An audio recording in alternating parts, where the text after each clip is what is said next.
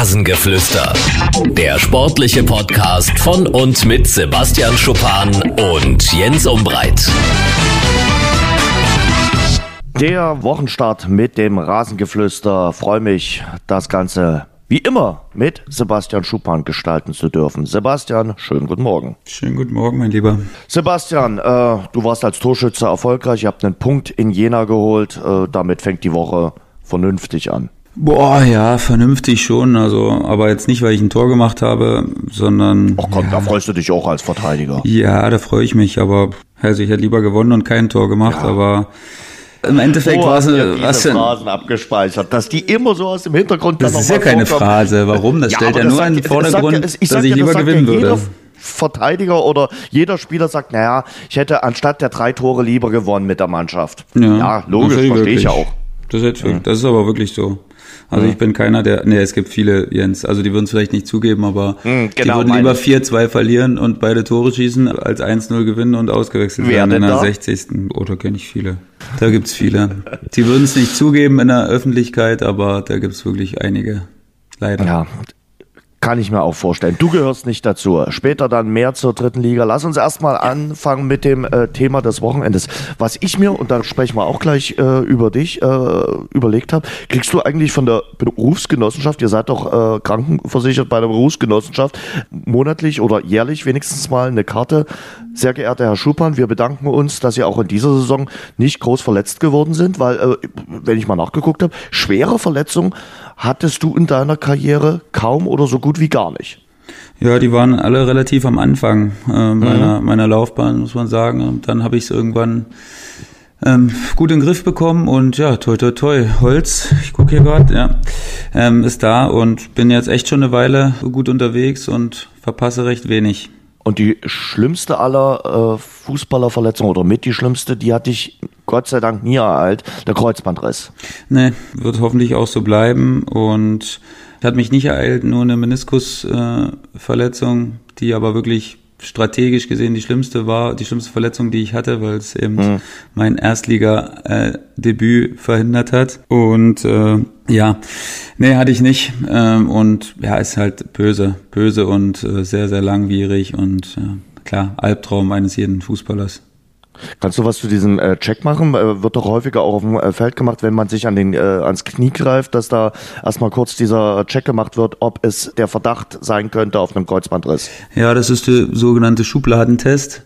Da wird quasi am Unterschenkel, äh, unter, unterhalb des Knies wird so ein bisschen gezogen und ähm, das sollte relativ fest sein, wenn das Kreuzband intakt ist, aber wenn das wie so eine sprichwörtliche Schublade ist, die du so ein bisschen rausziehen kannst, dann liegt der Verdacht nahe, dass es am Kreuzband äh, eine Verletzung gibt und man kann es immer relativ gut äh, beobachten. Das habe ich mir mittlerweile so ein bisschen naja, nicht abgeschaut, aber es ist immer häufiger passiert, wenn Spieler sich bei so einer Verletzung direkt unters Knie fassen und das so festhalten wollen, so nach dem Motto, oh, irgendwas ist da, dann äh, habe ich ganz oft die böse Vermutung, dass es eine Kreuzbandverletzung ist. Und ähm, ja, äh, tut mir unendlich leid. Auch der Zeitpunkt nicht ideal. Wir wissen, Sammy Kedira hat es mal bis zum äh, bis zum Sommer geschafft. Ich glaube, da hat sich sogar noch ein paar Wochen später äh, das Kreuzband gerissen. Aber da muss natürlich alles alles optimal laufen. Definitiv. Die Rede ist von Niklas Süle, den es am äh, Samstag erwischt hat beim Spiel des FC Bayern in äh, Augsburg. Das ist ein schwerer Schlag für die Nationalmannschaft und auch natürlich ein ganz, ganz äh, schwerer Schlag für den FC Bayern. Äh, für ihn selber natürlich auch, aber er hat sich äh, in den sozialen Netzwerken schon äh, kämpferisch gezeigt. Ich glaube, er wird das auch äh, gut schaffen mit Reha und so weiter. Man muss ja mindestens sechs Monate einplanen, aber ich denke mal, es werden so eher sieben oder acht Monate, wenn man so die letzten Verletzten mit Kreuzband gesehen hat. Man braucht ja dann auch ein paar Spiele, um wieder reinzukommen. Also auf jeden Fall eine lange Zeit, äh, die ja jetzt fehlen wird. Für wen ist der Schlag äh, schwerer? Für die Nationalmannschaft oder für die Bayern?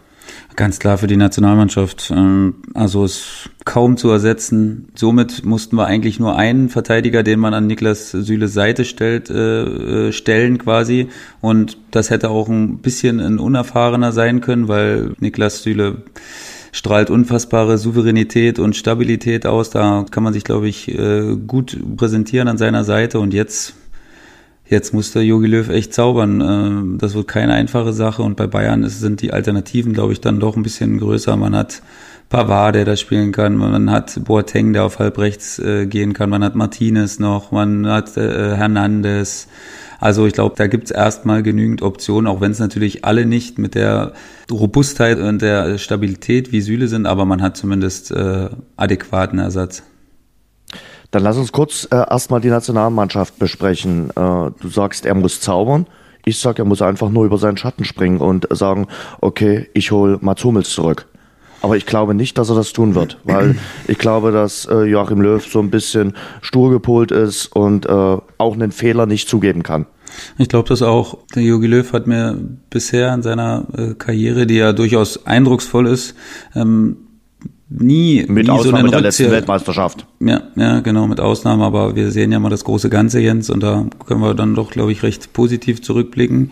Also ich glaube nicht, dass er es macht, wirklich, weil ich denke auch, er hat in der Vergangenheit ähm, nie Entscheidungen großartig revidiert und ähm, ist immer bei seiner Meinung geblieben, weil ich glaube, wie gesagt, wir hatten es ja auch schon oft besprochen, dass er sich das wohl überlegt hat und dass es einfach ein äh, neue Generation jetzt gibt von Jungs, die da die Position bekleiden. Und ich glaube, er will einfach, dass die reinwachsen. Da hat man jetzt natürlich noch ein bisschen Zeit, obwohl es, glaube ich, im Frühjahr dann gar nicht mehr so viele Länderspielpausen gibt. Ich glaube noch eine, oder? Eine Wenn mich nicht alles Eine, täuscht. genau. Ja, da sind, machen wir in der dritten Liga zum Beispiel ja nicht mit, zum Glück.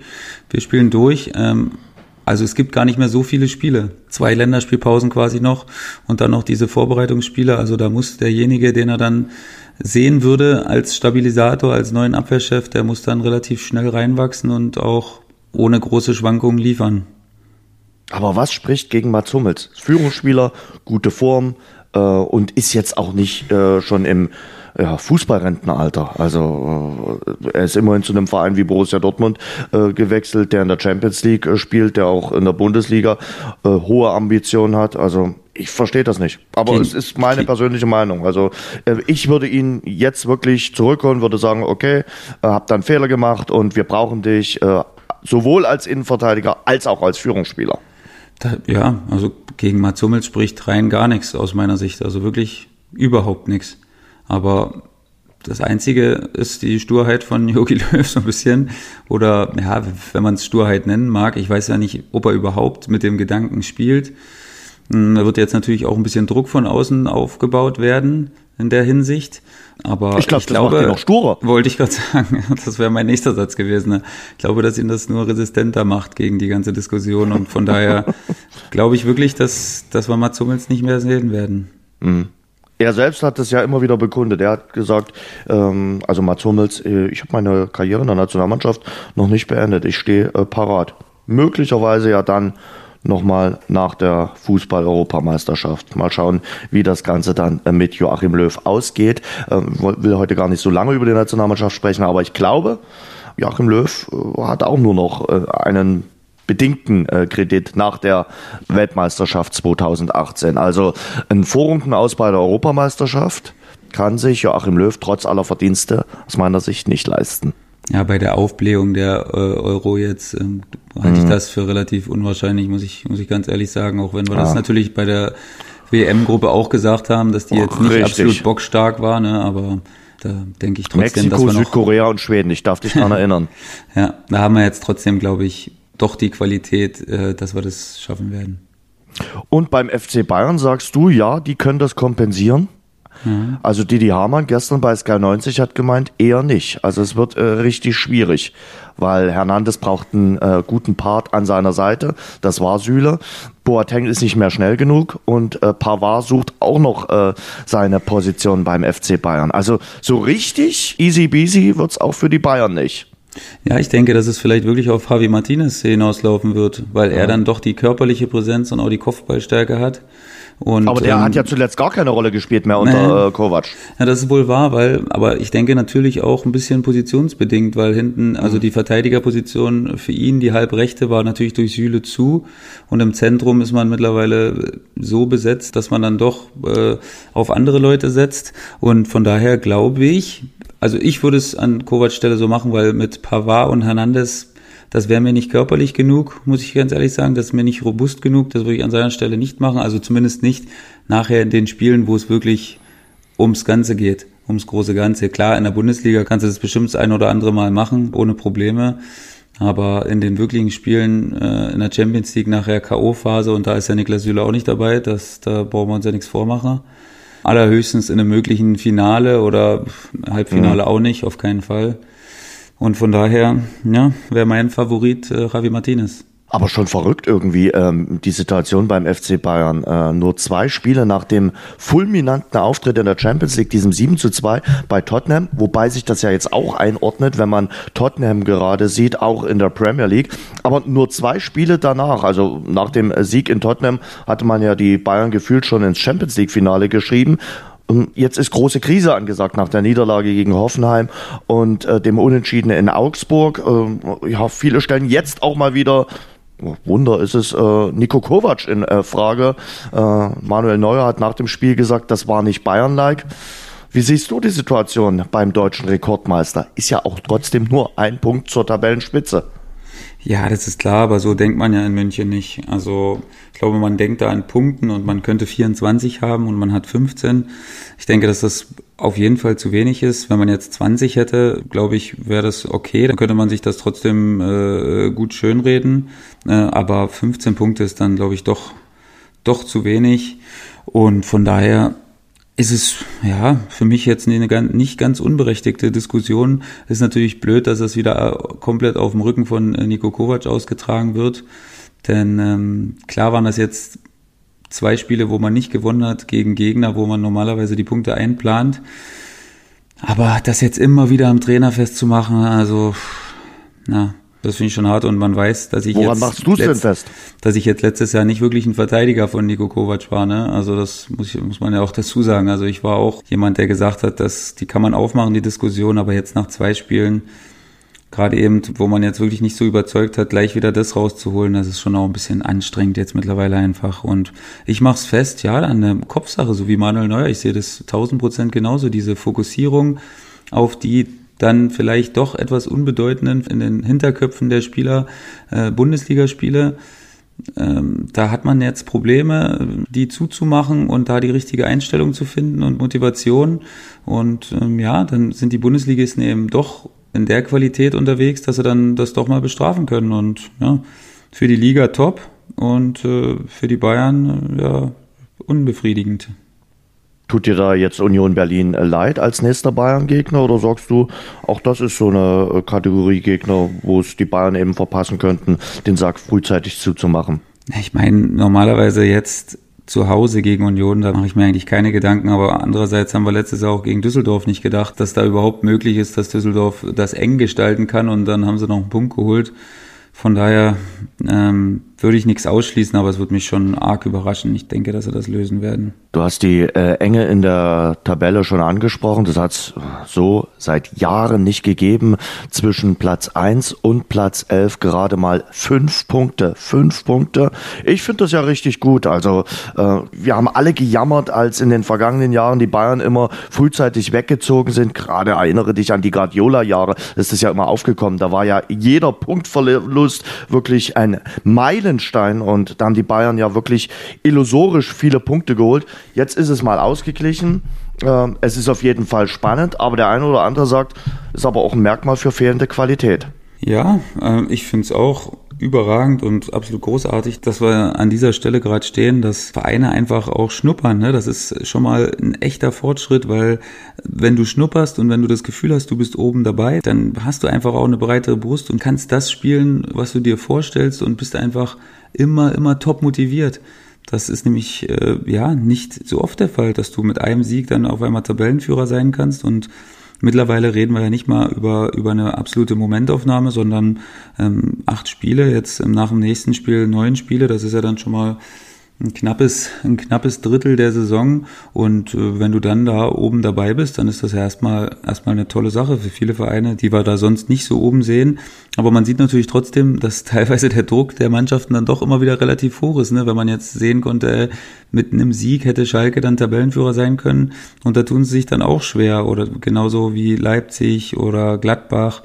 Ja, das ist dann eben trotzdem durch diese jahrelange Dominanz gar nicht so einfach, äh, dann in diesen Momenten dann die Chance beim Schopfe zu packen.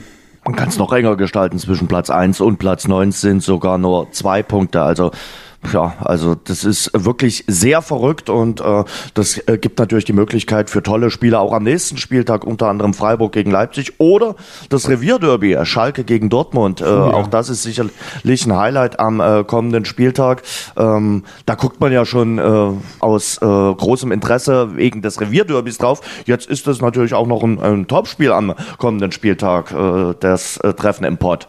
Ja, da haben wir ja beide schon ein bisschen gewhatsappt ähm, hin und her. Und ich bin da echt relativ sicher, dass Dortmund das für sich entscheiden wird, weil das letztes Jahr, sage ich, das hängt noch ganz tief drin, diese, diese Niederlage.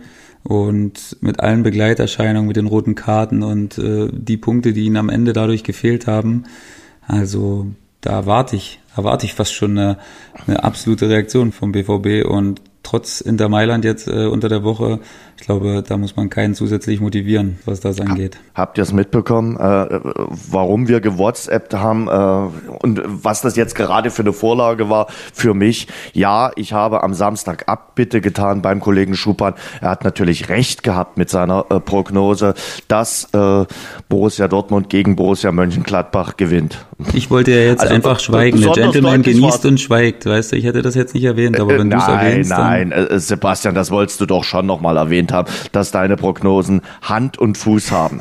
Aber ganz ehrlich, äh, weil wir jetzt gerade bei dem Spiel nochmal sind, da war es auffällig. Ähm, auch beim Spiel Bremen gegen Hertha war es auffällig. In äh, ein, zwei Partien in der zweiten Liga. Also ganz ehrlich, der Video Assistant Referee hat mich an diesem Wochenende wieder zur Weißglut getrieben und ich habe gestern irgendwann mal gesagt, dann schafft das Ding ab. Also ich will wieder meinen normalen Fußball zurück, dass ich mich freuen kann, wenn ein Tor gefallen ist und weiß, okay, Tor ist Tor. Und äh, ja, egal ob dann vielleicht irgendwie ein Viertelzentimeter jemand im Abseits gestanden hat, dann kann ich am Montag darüber äh, diskutieren äh, mit den Leuten auf Arbeit und äh, mit meinen Kumpels und Freunden. Aber so wie es aktuell funktioniert, so funktioniert es nicht, ganz ehrlich. Und äh, das war am Samstag auffällig in äh, Dortmund, aber eben auch bei anderen Spielen. Ich fand, in Dortmund waren es aus meiner Sicht drei Fehler. Es hätte Elfmeter geben müssen für Gladbach. Und warum er die beiden Dortmunder Tore äh, aberkannt hat, erschließt mich ja auch noch nicht so richtig. Naja, ich muss ehrlich sagen, ich habe das erste, erste Halbzeit vom Dortmund-Spiel leider nicht gesehen. Somit kann ich nur über das Tor von Brand reden. Ja, das ist natürlich, der steht auf jeden Fall genau in der Sichtweite von Sommer. Aber fraglich, den hätte Sommer nie gehalten. Fraglich, ob er natürlich den Ball dann gehalten hätte, ist, ist eine berechtigte Frage.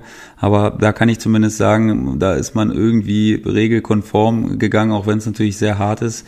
Aber ich kann es ja auch nur aus meiner Sicht sagen, ich bin ja ähm, aktuell in der aus vieler äh, Sicht der Leute glücklichen Lage, dass ich das nicht haben muss. Und ich bin trotzdem happy und ich könnte jetzt wirklich sagen, also da hätte es gegen uns schon ein paar Entscheidungen nicht gegeben äh, und trotzdem bin ich happy, so wie es bei uns ist. Da gibt's noch ein bisschen mehr Emotionen und da ist noch ein bisschen echter Fußball dabei und von daher kann ich auch nicht sagen, dass ich das großartig vermisse in der dritten Liga.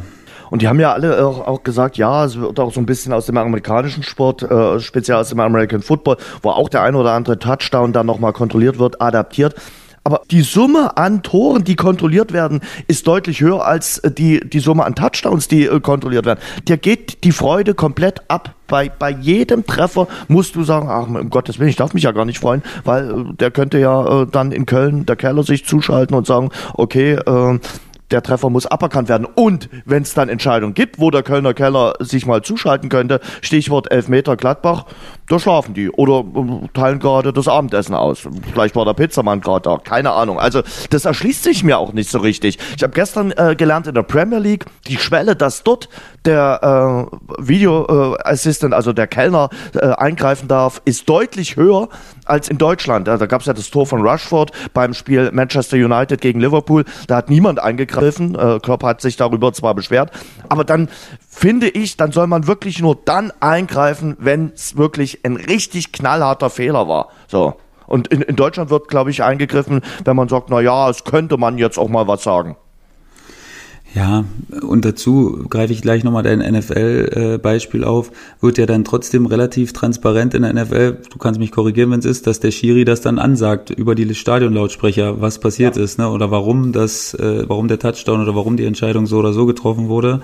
Und diese ganze äh, Transparenz hat man ja nicht. Es wird nichts gezeigt, es wird nichts gesagt, es dauert Ewigkeiten, dann rennt er nochmal in die Video-Area und ja, das ist, es ist schon sehr zäh alles und äh, das nervt schon auch beim Gucken. Es ist noch nicht die perfekte Umsetzung. Und dann gibt's einen Holger Badstuber, der gestern sagt, ihr seid alles Muschis geworden. Darf man den Schiedsrichter mit einem Katzennamen beschimpfen? Ja, er hat zum vierten Offiziellen gesagt, glaube ich, ne? Ja. Ja, kann er, glaube ich, glücklich sein, dass er dann trotzdem nur mit Gelb-Rot äh, nachher ah, belangt wird. Oder gibt's da noch was? Ja, da gibt's noch was. Da ja. gibt's noch was. Also ja, wir nehmen jetzt Montagmorgen auf, aber ich denke mal, der DFB-Kontrollausschuss, der wird schon äh, die Akten rausholen und sagen, hm, was gibt's denn für das Be Wort Muschis? Äh, da wird sicherlich äh, auch nochmal zwei oder drei Spiele Sperre geben. Ja, das kann Holger gut sein. hat sich ja gestern dann auch entschuldigt noch dafür. Ja, ich denke auch, das kann sein. Vor allen Dingen, da man es noch direkt über die Außenkameras natürlich hört, ist es natürlich sehr unglücklich und er hat gleich versucht, den, die Kurve zu kriegen und äh, sich öffentlich zu entschuldigen. Aber ich denke auch, dass es, dass es nicht unbedingt zur Rettung von ihm beitragen äh, wird. Äh, ich denke, da wird es schon zwei, drei, zwei, drei Spiele äh, länger Pause geben als durch die gelb-rote Karte. Aber ganz ehrlich, Sebastian, es fallen doch auf dem Platz noch ganz andere Worte, wo das äh, Mikrofon, das Außenmikrofon nicht zugestaltet ist oder was das Außenmikrofon nicht mitbekommt. Oder ist tatsächlich Muschis das schlimmste Wort, was auf dem grünen Rasen gesagt wird? Nein, natürlich nicht. Aber er hat eben das Pech, dass das aufgenommen wurde. Klar, da gibt's, da gibt's ganz, ganz andere Sachen, die man sich teilweise anhören muss. Also von Gegenspielern, von allen möglichen Seiten. Und ähm, deswegen ist es für mich jetzt auch nicht irgendwie böswillig oder bösartig und ich sage jetzt auch nicht, der müsste wegen mir gesperrt werden, aber ich denke, dass man das nicht durchgehen lassen wird. Also für mich auch kein Problem, aber naja, ich denke, es wird bestraft werden und du wirst da sicherlich derselben Meinung sein, oder? Ja, sicher, man muss es dann, glaube ich, weil es gehört worden ist, über die Außenmikrofone bestrafen. Aber ich finde ich finde das wirklich nicht so dramatisch. Also in der Hektik und in der Phase, wo du die gelb-rote Karte bekommst, da bist du ein bisschen angefasst, dann sagst du halt mal eine Sache, äh, die du äh, so mal nicht sagen würdest. Also weiß ich selber bei mir. Also wenn ich erhitzt bin, sage ich sicherlich auch mal Sachen, die ich sonst normal nicht sagen würde. Also mhm. von daher äh, glaube ich, ist äh, Holger Bartstuber auch sonst ein äh, Sportskamerad äh, vom Scheitel bis zur Sohle. Also dem möchte ich sonst nichts unterstellen. Aber so ja. ist es nun mal. Wie bewertest du denn die Situation beim VfB Stuttgart? Die hatten wir auch vor ein paar Wochen äh, schon gesagt, naja, die spielen wie ein äh, designierter Bundesliga-Aufsteiger, gewinnen ihre Spiele, nicht immer souverän, aber sie gewinnen sie. Jetzt zwei Heimspiele in Folge, zwei Heimniederlagen. Ich glaube, das hatten sie so nicht eingeplant. Nein, denke ich auch nicht, aber ja, jetzt war es so ein bisschen umgekehrt. Jetzt haben sie besser gespielt und haben sich eine Fülle von Chancen erarbeitet und haben die teils bisschen kläglich, teils auch sehr, sehr unglücklich vergeben und ähm, haben dadurch jetzt eigentlich zwei Spiele verloren, die sie hätten niemals verlieren dürfen. Gestern auch viele, viele Chancen, äh, sehr unglücklich teilweise. Und die Gegner waren dann jetzt eben irgendwie dann auch eiskalt was der jetzt auch nicht so oft passiert, dass äh, Mannschaften äh, vom vermeintlichen Tabellenkeller dann äh, so effizient sind und das so bestrafen. Von daher fehlt mir da auch aktuell so ein bisschen der Druck der anderen Mannschaften. Das haben wir ja auch schon letzte Woche besprochen. Klar, Auer hat jetzt äh, mit dem verrückten Spiel am Freitag äh, ein bisschen rangezogen, aber auf lange Sicht ist es für mich trotzdem kein ernsthafter Herausforderer für den VfB. Warum? Von daher ja, glaube ich einfach nicht, dass sie auf Dauer den Atem haben werden und die, die breite Qualität, wie sie der VfB hat, auch wenn sie jetzt mal zwei Heimspiele verloren haben, kann ich mir einfach nicht erdenken.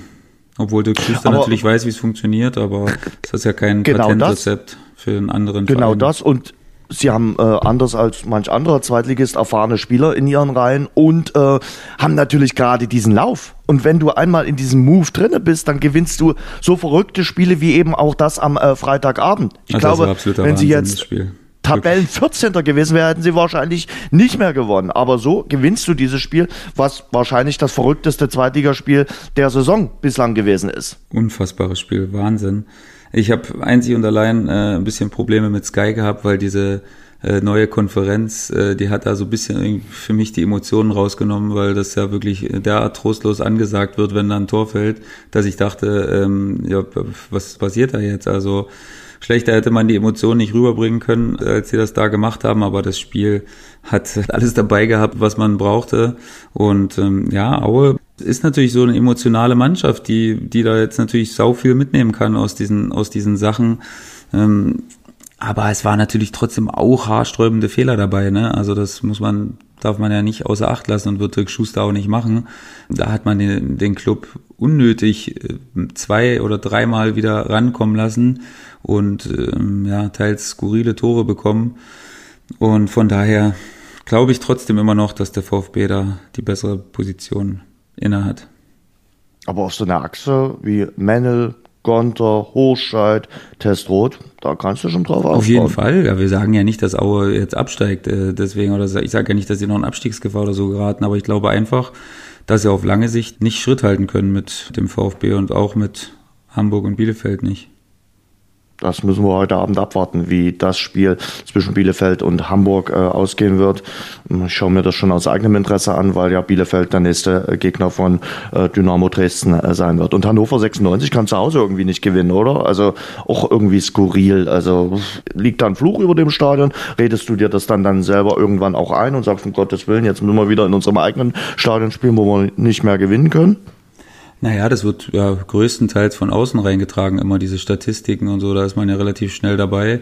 Und klar, irgendwann dringt das auch zu dir als Mannschaft durch und äh, je öfter du darüber sprichst und je mehr äh, man sich das einredet, desto wirklicher wird das auch. Und klar, das kann dazu beitragen, dass es irgendwie gefühlt sehr, sehr viel schwerer wird, äh, zu Hause ein Spiel zu gewinnen als auswärts. Dann redest du dir eine, ha, auswärts tun wir uns leichter, da haben wir nicht den Druck und so und äh, dann bist du schon mittendrin, ohne dass du es gemerkt hast.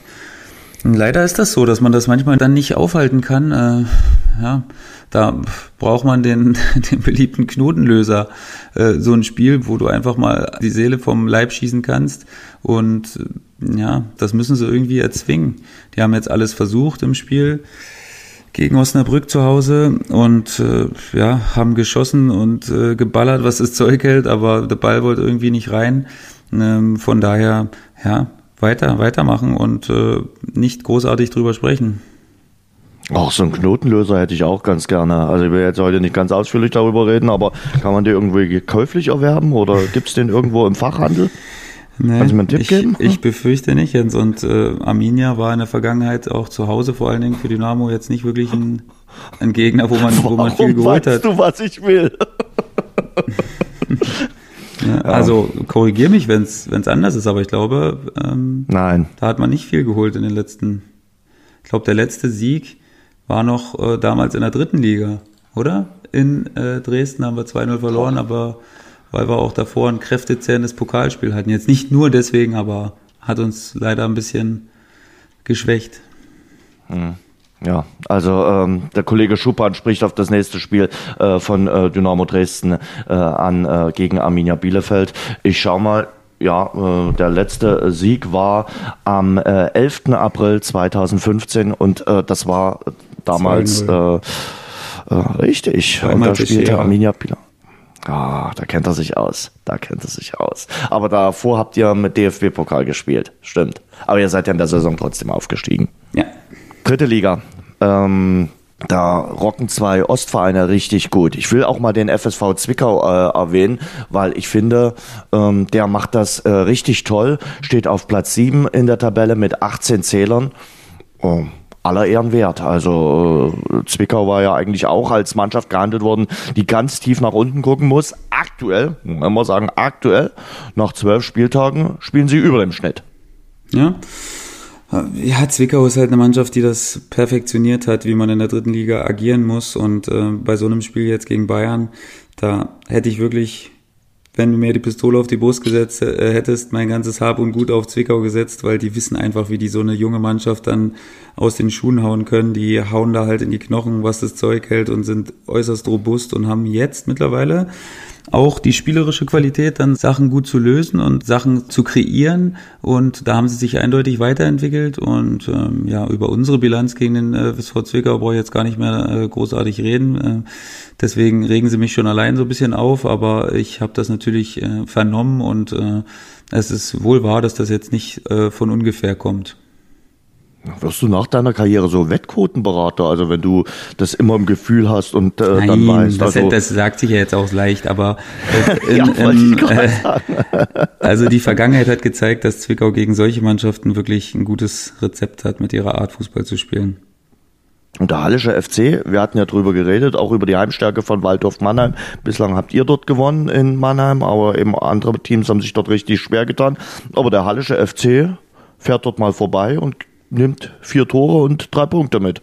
Ja, das äh, Ergebnis ist relativ klar. Das äh, habe ich auch gesehen. Ich habe mir die Konferenz angeguckt, aber ja, das war eben wieder Halle, wie es leibt und lebt. Sehr effizient. Erste Halbzeit eigentlich ein klares Spiel für Mannheim. Äh, viele Chancen, viele Angriffe, viele gute Situationen und Halle sticht vor der Halbzeit innerhalb von zwei Minuten zweimal eiskalt zu für 2-0 und dann, ja, sind sie natürlich mit ihrer Stabilität, die sie defensiv haben, äußerst schwer zu knacken, wenn sie mal führen und äh, mittlerweile können sie dann auch äh, mit Beuth immer wieder zustechen vorne und dann nochmal Nadelstiche setzen und dann das Ergebnis so in die Höhe schrauben, dass es dann echt, echt eine, ein Kantersieg geworden ist.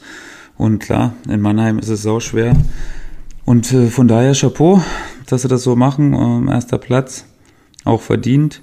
Und äh, ja, wir haben ja nicht von ungefähr sie auch äh, am Anfang der Saison als eine der Aufstiegsaspiranten gesehen. Und der FC Hansa Rostock äh, hat sich ja jetzt auch so ein bisschen vorne rangerobbt, äh, ist jetzt äh, Sechster.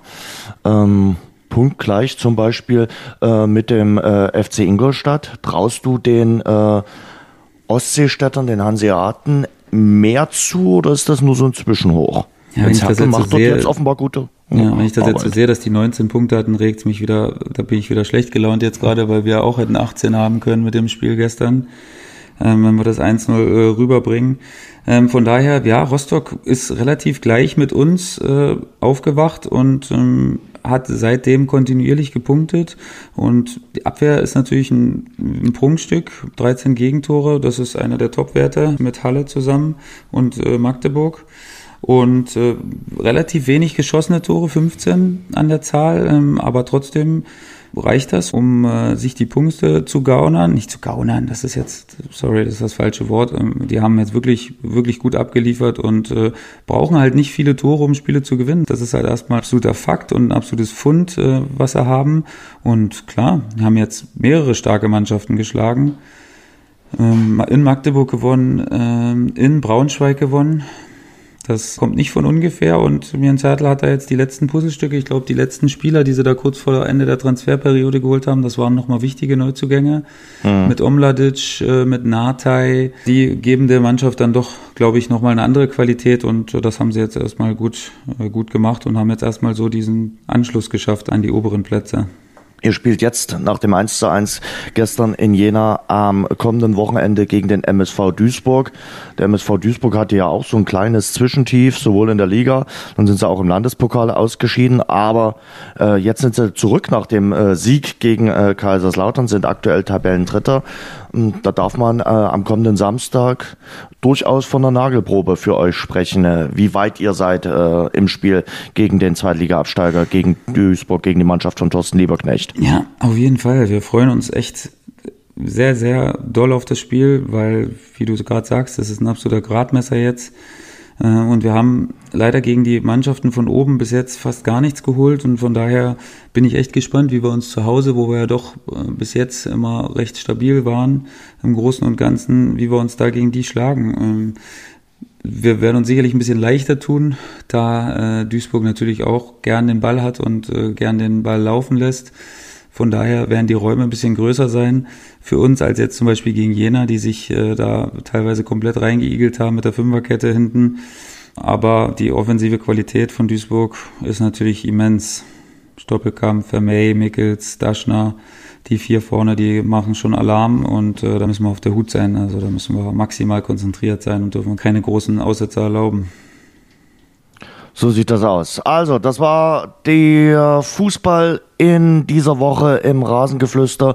Und jetzt haben wir uns fest vorgenommen, das ist ja die Faszination, die äh, zweite Lieblingssportart vom Kollegen äh, Schupan, wollen wir ein bisschen vorausschauen auf die neue Saison in der NBA, in der amerikanischen Basketballliga, die in dieser Woche wieder startet. Und ich glaube, man kann funk und frei behaupten, es wird wahrscheinlich die spannendste Saison der letzten Jahre, weil es wirklich äh, im Sommer drunter und drüber ging, äh, weil es äh, spannende Moves gegeben hat, richtig tolle Wechsel, weil ein paar tolle Spieler dazugekommen sind und äh, weil die NBA so ausgeglichen ist. Wie lange schon nicht mehr? Auf jeden Fall. Also es äh, gab wieder Mannschaften, wo sich Stars äh, zusammengemauschelt haben, was ja eigentlich verboten ist, wenn man noch einen Vertrag hat, ist das ja in der NBA relativ strikt geregelt, dass ähm, sich Vereine nicht mit Spielern auseinandersetzen dürfen, die einen Vertrag haben. Da gibt es auch empfindliche Strafen, aber es ist eben nicht so geregelt, dass es Spieler untereinander sich nicht unterhalten dürfen. Das tun sie natürlich und somit gab es jetzt ein paar Klüngeleien, die dazu geführt haben, äh, dass viele Mannschaften relativ potent sind und dass es wirklich ein, ja, ein sogenanntes Hauen und Stechen geben wird. Ähm, vor allen Dingen im Westen, aber auch der Osten kann durchaus was bieten. Ich würde sagen, Sebastian, wir sprechen ein paar Teams äh, durch, ja. die ja favorisiert sein könnten. So einen richtig klaren Favoriten gibt's ja möglicherweise nicht. Bin gespannt, wen du dann als äh, Tipp auf den Titel äh, auf dem Kasten hast. Ich will zunächst allerdings erstmal über den Nummer 1 Draft-Pick äh, reden, äh, Zion Williamson. Der wird mit seinem Team jetzt nicht äh, ein Titelkandidat sein, aber er wird eine Riesenattraktion sein. Ja, aber leider nicht mehr dieses Jahr vielleicht oder am Ende des Jahres erst, weil er ist jetzt mit einer Knieverletzung raus für mehrere Wochen, ähm, kann somit nicht dabei sein und das äh, ja, schmälert die ganz, ganz kleinen Playoff-Chancen, die sich die Pelicans ausgerechnet haben, natürlich immens. Und ähm, ja, da muss man erstmal gucken, wie er das verkraften wird. Er ist ja ein recht massiger Spieler für seine Größe, hat ein unfassbares Gewicht, aber dafür auch eine unfassbare Athletik und Wucht, die er da aufs Parkett bringt. Äh, von daher ist es natürlich ein absoluter Nackenschlag für die Pels. Und äh, ja, also so sind die Playoffs in weite Ferne gerückt, aber ich bin trotzdem hoffnungsvoll, dass, dass wir einige, einige Highlights äh, in den sozialen Medien äh, sehen werden, wenn, wenn Zion Williamson dann wirklich wieder fit ist und äh, zeigen kann, was er drauf hat, weil meist gehypte Spieler seit LeBron und äh, da erwarten sich äh, einige Experten doch erhebliche Sachen.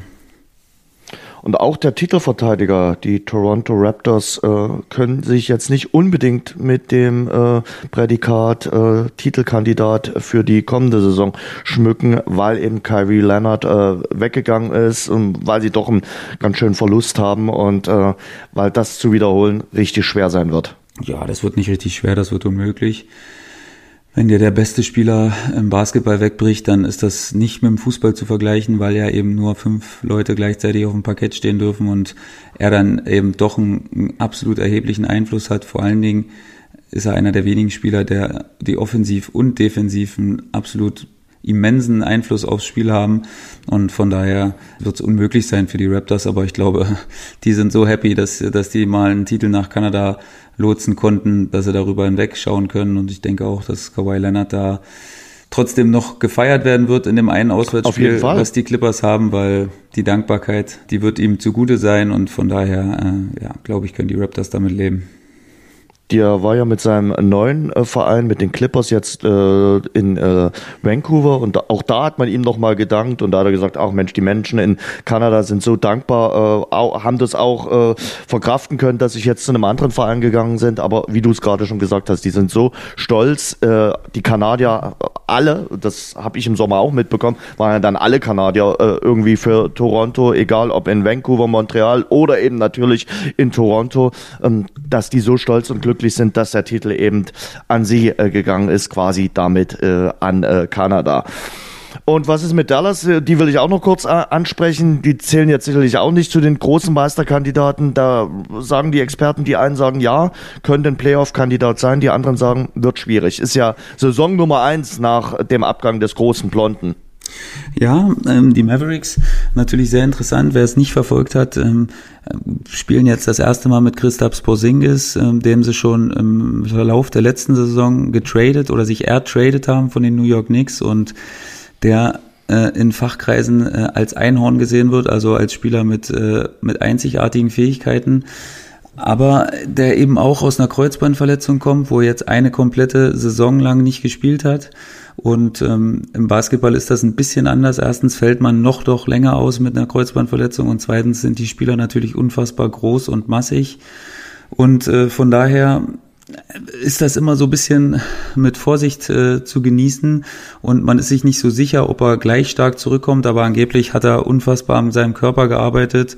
Und äh, wenn beide, er und Luka Doncic fit sind, dann haben sie schon eine Starting Five, die durchaus sich Hoffnung machen kann, dass man zumindest um die Playoff-Plätze, um die hinteren Playoff-Plätze mitspielen kann. Und ich hoffe es natürlich, dass Dirk Nowitzki im Umfeld da auch sich äh, Christoph Porzingis ein bisschen an die Hand nimmt und äh, ihm natürlich vielleicht seinen Flamingo-Shot äh, halbwegs beibringt, weil mit der Größe von Porzingis ist das nicht zu verteidigen.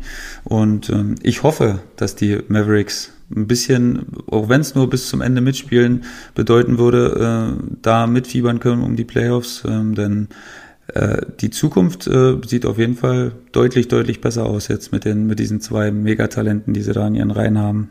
Titelkandidat sind sie, wie gesagt, für die kommende Saison noch nicht. Aber Titelkandidaten sind die Teams, die wir jetzt besprechen.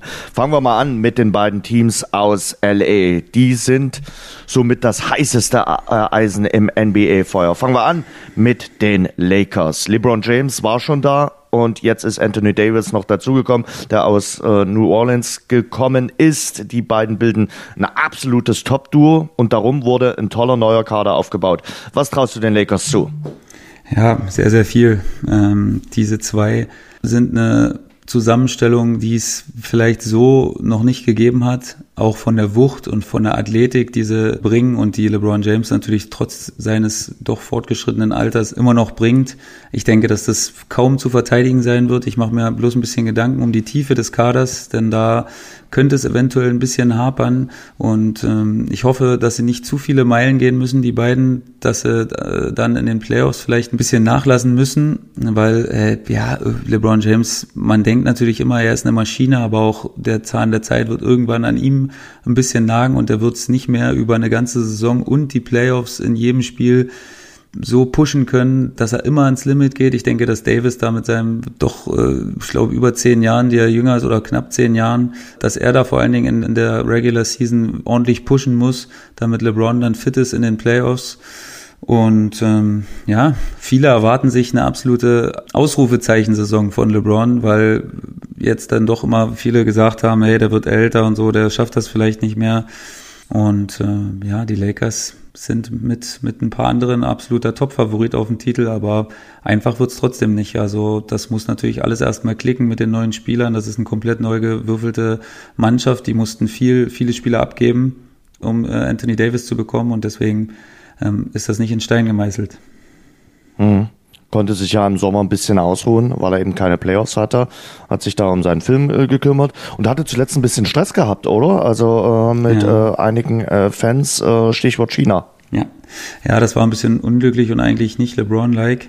Ähm, da gab's gab's große, große Tohuwabu, weil der General Manager der Houston Rockets sich da in diesen Konflikt zwischen China und Hongkong so ein bisschen eingemischt hatte und äh, die Chinesen dann auf die Barrikaden gegangen sind und da massig Finanzanhang ist, den sie gedroht haben, wegzunehmen. Und LeBron hatte sich da jetzt äh, geäußert, dass er wohl nicht informiert gewesen wäre, richtig, und sich der Tragweite nicht bewusst war. Und ja, das hat alles so ein bisschen komischen Anschein genommen. Da äh, ist schon wieder ein bisschen Ruhe eingekehrt und er hat wieder reingestochen ins Wespennest. Und ja, da war man jetzt nicht ganz so happy darüber. Also ich glaube, äh, mit ein bisschen Abstand äh, war es LeBron jetzt vielleicht auch nicht. Mhm. Der NBA-Commissioner äh, Adam Silver hat dann aber auch gesagt, wir werden den äh, General Manager von äh, Houston nicht reglementieren. Äh, freie Meinungsäußerung ist bei uns äh, ein hohes Gut und äh, ja, damit bleibt dessen Meinung auch bestehen. Und die Chinesen haben ja dann, wie du es auch gerade schon erwähnt hast, gesagt, okay, dann gibt's jetzt erstmal keine NBA-Spiele bei uns im Fernsehen und andere Dinge. Also das ist so ein schwelender Streit, muss man mal gucken. Das wird sich, ich glaube, in der Saison dann auch noch legen. Äh, kommen wir von den Lakers zum Stadtrivalen, zu den Clippers. Auch die sind bärenstark drauf. Du hast Leonard schon äh, erwähnt, äh, der ist gekommen aus Toronto. Paul George ist äh, von Oklahoma gekommen. Starkes Duo. Ja, sehr stark. George ist noch ein bisschen angeschlagen. Ich glaube, der wird äh, zur Saisonbeginn auch noch nicht äh, mit von der Partie sein. Aber ähm, das ist ja in der NBA bekanntlich nicht ganz so wichtig, da 82 Saisonspiele. Bei 82 Spielen. Hm. Genau, da hat jedes einzelne Spiel nicht die Wertigkeit, wie wir es jetzt äh, aus der NFL kennen oder wie wir es auch auf dem Fußball ummünzen könnten. Von daher äh, saustark, also fast noch ein bisschen stärker vielleicht als die Lakers, weil der die Tiefe des Kaders und die Homogenität so ein bisschen äh, besser zusammenpassen und äh, vor allen Dingen äh, auf der defensiven äh, Seite werden die Clippers bockstark sein. Leonard, George, beides Premium-Verteidiger. Dazu Patrick Beverly noch als absoluten Kettenhund, äh, der sich der des besten Spielers oder des Point Guards des Gegners annimmt und äh, ja mit dem zusammen auf Toilette geht, äh, den in die Kabine bringt und auch wieder raus begleitet. Äh, also ganz unangenehmer Mensch. Und ähm, von daher, äh, es gibt ja schon im Eröffnungsspiel das, äh, das ist Stadtderby sozusagen. Und ich bin echt gespannt. Äh, ich glaube, dass das nicht so leicht wird für die Lakers, äh, die Clippers da äh, großartig fernzuhalten von sich. Ist, glaube ich, auch eins der Weihnachtsspiele, oder? Am ja. ersten äh, Weihnachtsfeiertag äh, serviert ja die NBA immer mit das Beste, was es gibt, damit die Fans da beim Weihnachtsbraten auf ihre Kosten kommen. Also höre ich raus, bei den LA-Teams tust du etwas mehr die Clippers präferieren, auch wenn dein Herz, glaube ich, mehr für LeBron James und die Lakers schlägt. Du hast es mir vorweggenommen, ja, natürlich. Also ich, ich buhle für die, für die Lakers, aber ich ähm, sehe immer noch, dass Defense ein bisschen wichtiger ist als Offense im Großen und Ganzen. Und von daher würde ich einen leichten Vorteil für die Clippers äh, prognostizieren. Liegt denn schon ein Lakers-Trikot äh, zu Hause im Schrank beim Kollegen Schupan? Es liegt eins, aber von Kobe Bryant noch. Okay. Ja, die große Legende. Kommen wir weiter von den LA-Teams, äh, würde ich mal Denver ansprechen. Äh, ausgeglichener Kader rund um den serbischen äh, Center Nikola Jokic. Auch die werden heiß gehandelt.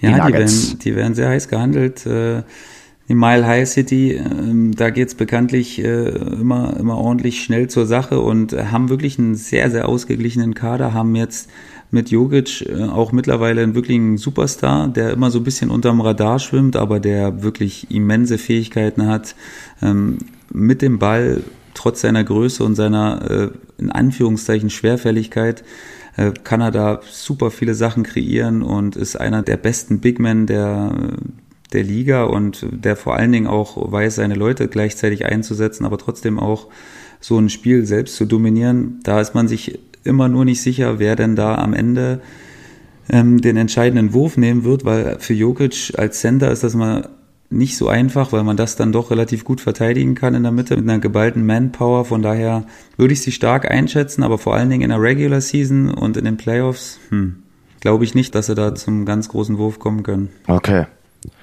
Was ist äh, mit äh, Houston? Äh, die haben äh, Russell Westbrook äh, geholt aus Oklahoma. Ähm, der bildet jetzt äh, das Duo mit James Harden. Äh, auf jeden Fall für die Offensive haben sie sich da gut aufgestellt mit den beiden. Ja, wenn der Antrag durchgeht, dass sie mit zwei Bällen spielen können, dann, äh, dann wird das ganz gut äh, funktionieren, glaube ich, mit den, mit den beiden. Wenn nicht, dann äh, wird es da wahrscheinlich, müssen wir den in der Mitte durchschneiden. Ich weiß nicht, wie das 100% funktionieren soll. Meiner Meinung nach ist das nicht der ideale äh, Fit, wie die Amerikaner sagen würden. Also das, das passt nicht 100% zusammen für mich. Und ich glaube schon, dass sie eine ordentliche Saison spielen können, aber ich glaube auch für den ganz großen Wurf äh, wird es nicht reichen am Ende des Tages. Okay. Viele sagen, äh, dass man auf Utah ein Auge werfen äh, soll, weil sie auch gut aufgestellt sind, äh, zum Beispiel einen guten Topscorer haben. Warum ist die Mannschaft äh, für dich äh, einer der Geheimfavoriten oder sind sie das nicht? Doch, sind sie, weil äh, sie jetzt endlich mal einen richtig potenten Point Guard bekommen haben mit Mike Conley, der mega erfahren ist und der schon alles gesehen hat und der die Mannschaft wirklich auf ein neues Niveau hieven kann. Dazu Donovan Mitchell als Topscorer, der äh, leider immer so ein bisschen die Unterstützung gefehlt hat, weil Rudy Gobert der ja fast bekannteste Spieler, den sie dann haben, ist dann doch eher auf der defensiven Seite äh, zu Hause und hat ein bisschen Probleme offensiv so großen Einfluss auf das Spiel zu nehmen.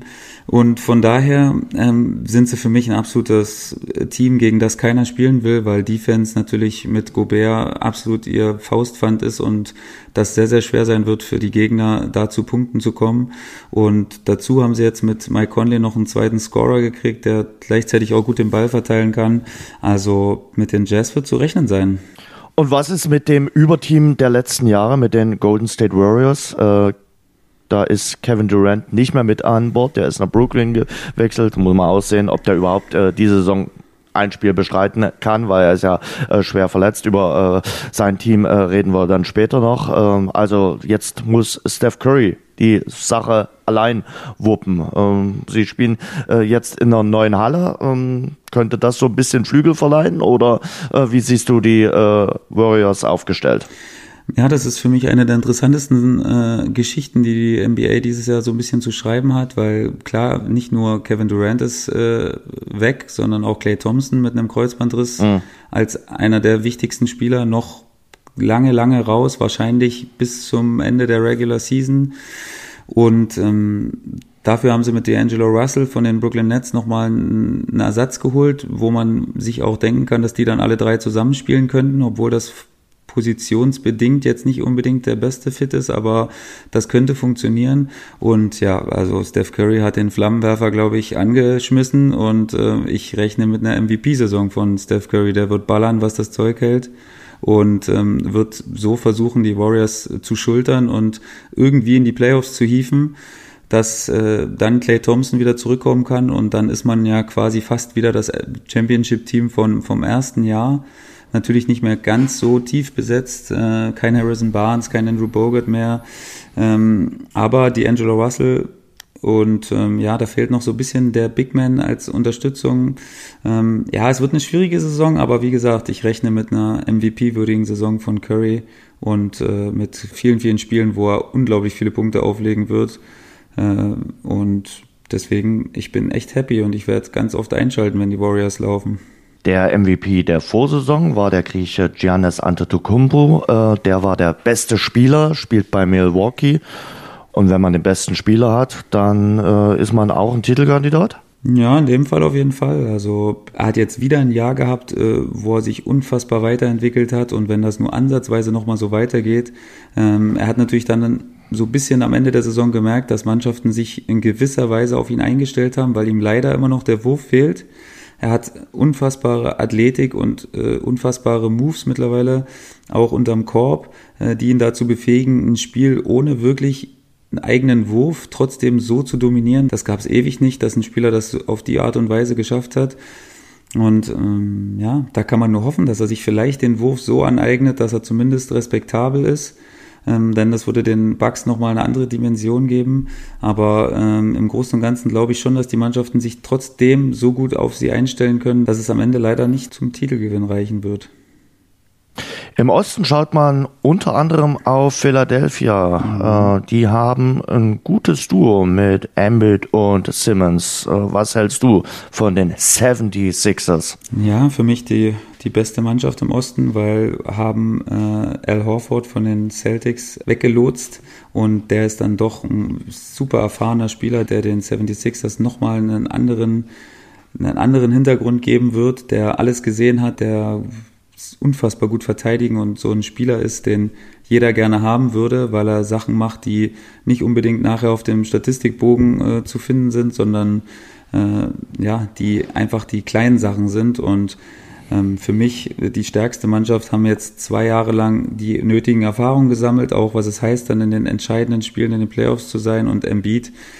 Ähm, eigentlich einer der talentiertesten, wenn nicht sogar der talentierteste Spieler äh, in der NBA, soll unfassbar an seinem Körper gearbeitet haben, soll die Funde purzeln lassen haben und soll in der Form seines Lebens sein. Und ähm, von daher ist einiges zu erwarten und für mich äh, der Top-Favorit im Osten. Mhm. Was ist mit Boston? Du hast äh, vorhin schon äh, gesagt, die haben ein bisschen Aderlass gehabt. Äh, Kyrie Irving ist zu äh, Brooklyn gegangen, aber Kemba Walker ist äh, gekommen. der ein oder andere sagt, äh, trotzdem ist mit Boston zu rechnen, weil sie relativ ausgeglichen besetzt sind. Ja, Boston ähm, musste eben Kyrie Irving, wie du sagst, ziehen lassen, hat dafür Kemba Walker geholt man kann die Spielertypen vergleichen, obwohl man sagt, dass Kyrie Irving natürlich in den entscheidenden Spielen schon die nötigen Erfahrungen gesammelt hat. Das kann äh, Kemba Walker jetzt noch nicht über sich äh, sagen, aber er hat eben auch davor in einer Mannschaft gespielt, die wirklich zu keinem höheren Ziel berufen äh, wurde und von daher ja, ähm, sehe ich die Celtics schon stark, aber ich glaube nicht, dass es für ganz äh, oben reichen wird. Ähm, die Playoffs erreicht man sicher, aber ich denke, dass es dann spätestens in den Semifinals äh, vielleicht Schluss sein wird gilt das auch für Brooklyn, äh, die ja, wir haben es vorhin schon gesagt, Kevin Durant sich geholt haben, der aber wahrscheinlich die komplette Saison äh, ausfallen wird und äh, das Duo damit für die Zukunft mit Irving und äh, Durant erst für die Saison nach der jetzigen Saison äh, so richtig glänzen kann? Ja, da wird so ein bisschen gemunkelt. Kevin Durant hat selbst so ein bisschen verleuten lassen, dass es vielleicht äh, sogar werden könnte, aber er hat natürlich auch nicht so gute Erfahrungen gemacht mit ja noch nicht hundertprozentig fit und dann sich trotzdem in Dienst der Mannschaft stellen und hat sich dann letztes Jahr dadurch, weil er eben unbedingt für sein Team da sein wollte, dann die Achillessehne gerissen. Das ist eine fast noch kompliziertere Verletzung für einen Basketballer als ein Kreuzbandriss, weil da eben auch so viel Athletik dran hängt an der Achillessehne. Ähm, es ist, glaube ich, aber nicht sein Sprungbein, von daher soll das wohl in Ordnung sein. Und ich bin gespannt. Die äh, Nets waren schon letztes Jahr ohne Irving eine, eine unbequeme Mannschaft. Natürlich da noch mit D'Angelo Russell und haben jetzt natürlich ein Upgrade bekommen. Und wenn Durant wirklich noch dazukommen könnte am Ende der Saison, dann wird auch mit den Nets zu rechnen sein. Aber ohne Durant, glaube ich, wird es nicht zu mehr als den Conference Semifinals reichen. Sechs deutsche äh, Spieler sind dabei. Daniel Theiss, Isaac Bonga, Mo Wagner, Maxi Kleber, Isaiah Artenstein. Äh, David Krämer hat es nicht geschafft in äh, Phoenix, erstmal in den Kader. Ähm, und natürlich der prominenteste Dennis Schröter bei Oklahoma. Ähm, schwierige Situation für ihn, weil das äh, Team im, im, im, großen Umbruch ist. Äh, der eine oder andere sagt, möglicherweise wird er über die Saison oder während der Saison auch mal getradet werden.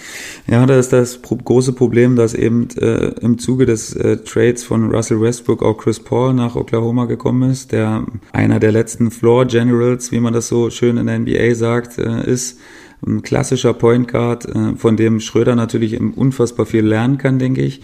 Aber wir kennen mittlerweile Dennis Schröder auch alle ein bisschen besser und wissen, dass er unfassbares Selbstvertrauen und auch Überzeugung von sich selbst hat, was ich jetzt in keiner Weise negativ äh, sagen will, sondern positiv. Und ich denke, er ist ein Spieler, der unbedingt starten will und der unbedingt eine Mannschaft führen will. Und von daher denke ich mal, dass er auch selbst vielleicht ein bisschen forcieren wird, äh, irgendwie einen Trade äh, zu bekommen. Aber das ist natürlich nicht so leicht, weil die Point Guard Position in der NBA traditionell gut besetzt ist und es da wenig Teams gibt, die aktuell großen Bedarf haben und deswegen ähm, läuft vielleicht auch so eine Saison aus, wo er ja, sie vielleicht ein bisschen weniger Spielzeit bekommen wird, als, als ihm lieb ist.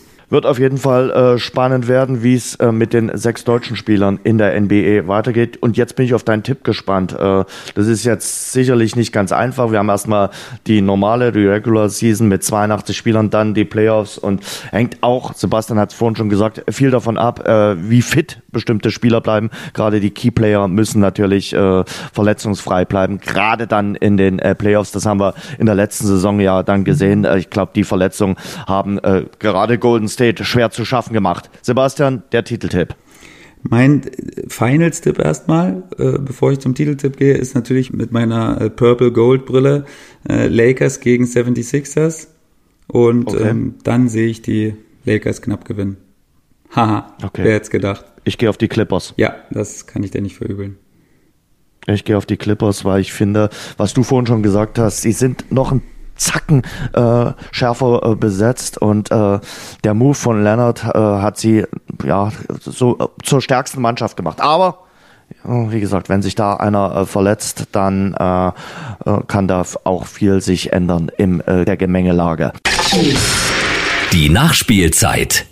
Ich will noch einen erwähnen, äh, außerhalb des Basketballs und außerhalb des Fußballs, äh, der mich den Hut ziehen lassen hat an diesem Wochenende. Und das war Andy Murray. Ich weiß nicht, ob du es mitbekommen hast. Ähm, der hatte seit März 2017 kein Turnier mehr gewonnen. Damals in äh, Dubai, der Tennisspieler, dann zwei schwere Hüftoperationen gehabt. Äh, da schien das äh, Karriereende schon abgezeichnet und jetzt am Wochenende hat er seinen 46. Turniersieg äh, gewonnen, hat gegen Stan Wawrinka beim Turnier in Antwerpen gewonnen und war danach den Tränen nahe, hat gesagt, das war einer der bedeutendsten äh, Siege seiner Karriere. Jetzt ist das Turnier in Antwerpen kein ganz besonders großes, aber ich glaube, für ihn war das ganz besonders wichtig, nach zwei schweren Hüftoperationen so zurückzukommen, nötigt mir allen Respekt ab und zeigt, und dann sind wir wieder auch bei der Anfangssituation, wie man man äh, mit bestimmten äh, Verletzungen umgehen muss. Und eigentlich wünscht man sowas ja dann auch Niklas Süle, dass er es schafft, äh, nach der schweren Verletzung, also nach dem Kreuzbandriss, so dann wieder zurückzukommen. Ja, ich find's auch cool. Man sieht es ja immer wieder, dass Leute sich in so schwierigen Situationen dann nochmal extra motivieren können, um, um dann nochmal stärker zurückzukommen. Das ist sicherlich ein Weg, der echt steinig ist und der super schwer ist und von Rückschlägen gepflastert sein wird, aber ja, kann man nur happy sein über sowas. Äh, das spornt sicherlich auch viele, viele Leute an, äh, die ihn als Vorbild nehmen und äh, die vielleicht in einer ähnlichen Situation stecken. Jetzt nicht mal Profisportler, sondern auch so Breitensportler, die sich sowas zuziehen. Ich glaube, dass, dass das immer Motivation auch ist und dass das so coole Stories sind, die im Sport immer wieder geschehen und an denen man sich hochziehen kann. Und der andere große Tennisspieler, Rafa Nadal, hat geheiratet an diesem Wochenende. Seine Jugendliebe.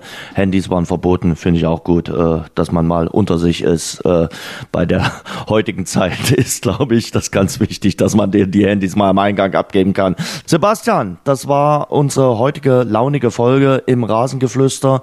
Äh, für dich geht's am Samstag weiter. Wir haben es schon gesagt, gegen die Zebras. Ich kümmere mich um das Heimspiel von Dynamo Dresden gegen Arminia Bielefeld. Ähm, das wird sehr spannend äh, werden und das wird auf jeden Fall auch schon jetzt eine interessante Woche hier in Dresden. Ich wünsche dir eine gute Woche und wir hören uns, wenn alles gut geht, am nächsten Montag wieder, oder? Ja, auf jeden Fall, Jens. Ich wäre sauer, wenn nicht. Dann haben wir nächsten Montag die nächste Verabredung. Bis dahin, Sebastian. Bis dahin, Tschüss. Jens. Mach's gut, mein Lieber. Das war das Rasengeflüster für diese Woche. Nächsten Montag sind die Jungs wieder zurück. Alle Infos findet ihr im Netz unter rasengeflüster.de.